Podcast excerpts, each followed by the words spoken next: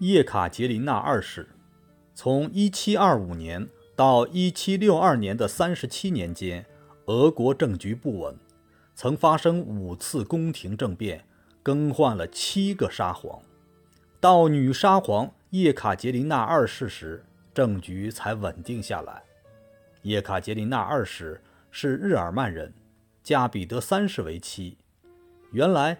彼得大帝为了获得整个波罗的海海域的控制权，就把自己的大女儿嫁给了德国的一个亲王。彼得死后，许多人争夺皇位，最后他的小女儿当上了沙皇。可是这个女沙皇没有儿子，就去德国把姐姐的儿子领来做自己的儿子，他就是彼得三世。一七四四年，彼得三世来到俄国时。也带来了他的未婚妻，她就是索菲亚，也就是后来俄国历史上赫赫有名的女皇叶卡捷琳娜二世。她原名索菲亚·弗雷德里卡·奥古斯塔，是德国安哈尔特采尔布斯特公爵的女儿。因为彼得大帝的姐姐也叫索菲亚，所以就给她取了一个俄国名字叶卡捷琳娜。叶卡捷琳娜出生于德国公爵家庭，但当时家境已经破落。在她十四岁那年，幸运之神降临了。当得知自己被选为俄国未来皇位继承人的未婚妻后，叶卡捷琳娜非常激动，立即在母亲的陪同下，随身仅带两三套衣服、一沓衬衣、一沓袜子和手绢，就来到了俄国。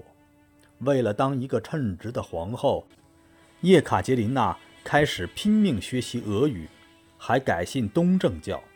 她聪明伶俐，又机智好学，很快就学会了俄语，并研究了俄国的历史和风俗习惯。她善于察言观色，讨人欢心，所以宫廷里上上下下都非常喜欢她。对俄国毫无感情的彼得三世继位后。经常以自己一时的好恶随意改动俄国的制度和法令，引起了人们的强烈反对。此时，心计颇深的叶卡捷琳娜皇后却在开始营建私党，拉拢禁卫军。一七六二年，叶卡捷琳娜在禁卫军军官奥尔洛夫兄弟的支持下发动政变，废除并处死了丈夫，成为沙皇。他在位期间，贸易保护主义得到加强，禁止本国能够生产的商品进口，本国急需却又不能生产的商品则免收关税。然而，女皇在加强农奴制方面不遗余力，而且还用此来笼络贵族，加强皇权，将大量农奴赏赐给权贵，是她的统治手段之一。他共赏赐出皇室农奴八十万，仅宠臣波江金公爵就得到十万人。普通的宫廷卫兵都可拥有农奴二十九至四十五人，买卖农奴很普遍。一名将成年的女奴只售十卢布。野蛮的农奴制压迫激起了农奴的强烈反抗。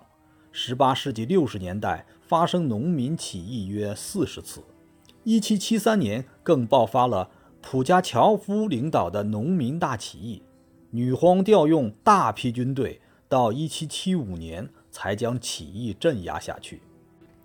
女皇的侵略野心极大，曾扬言：“我如能活到两百岁，俄国将统治全欧洲，不将土耳其人赶出欧洲。”不征服傲慢的中国人，我死不瞑目。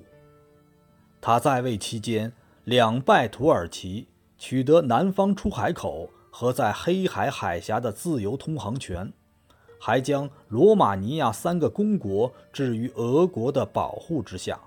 通过三次瓜分波兰，俄国得到立陶宛、库尔兰、白俄罗斯、西乌克兰等地。俄国还宣布。北美的阿拉斯加和太平洋上的阿留申群岛属俄国版图。在1867年卖掉阿拉斯加之前，俄国是地跨欧亚美三洲的大帝国。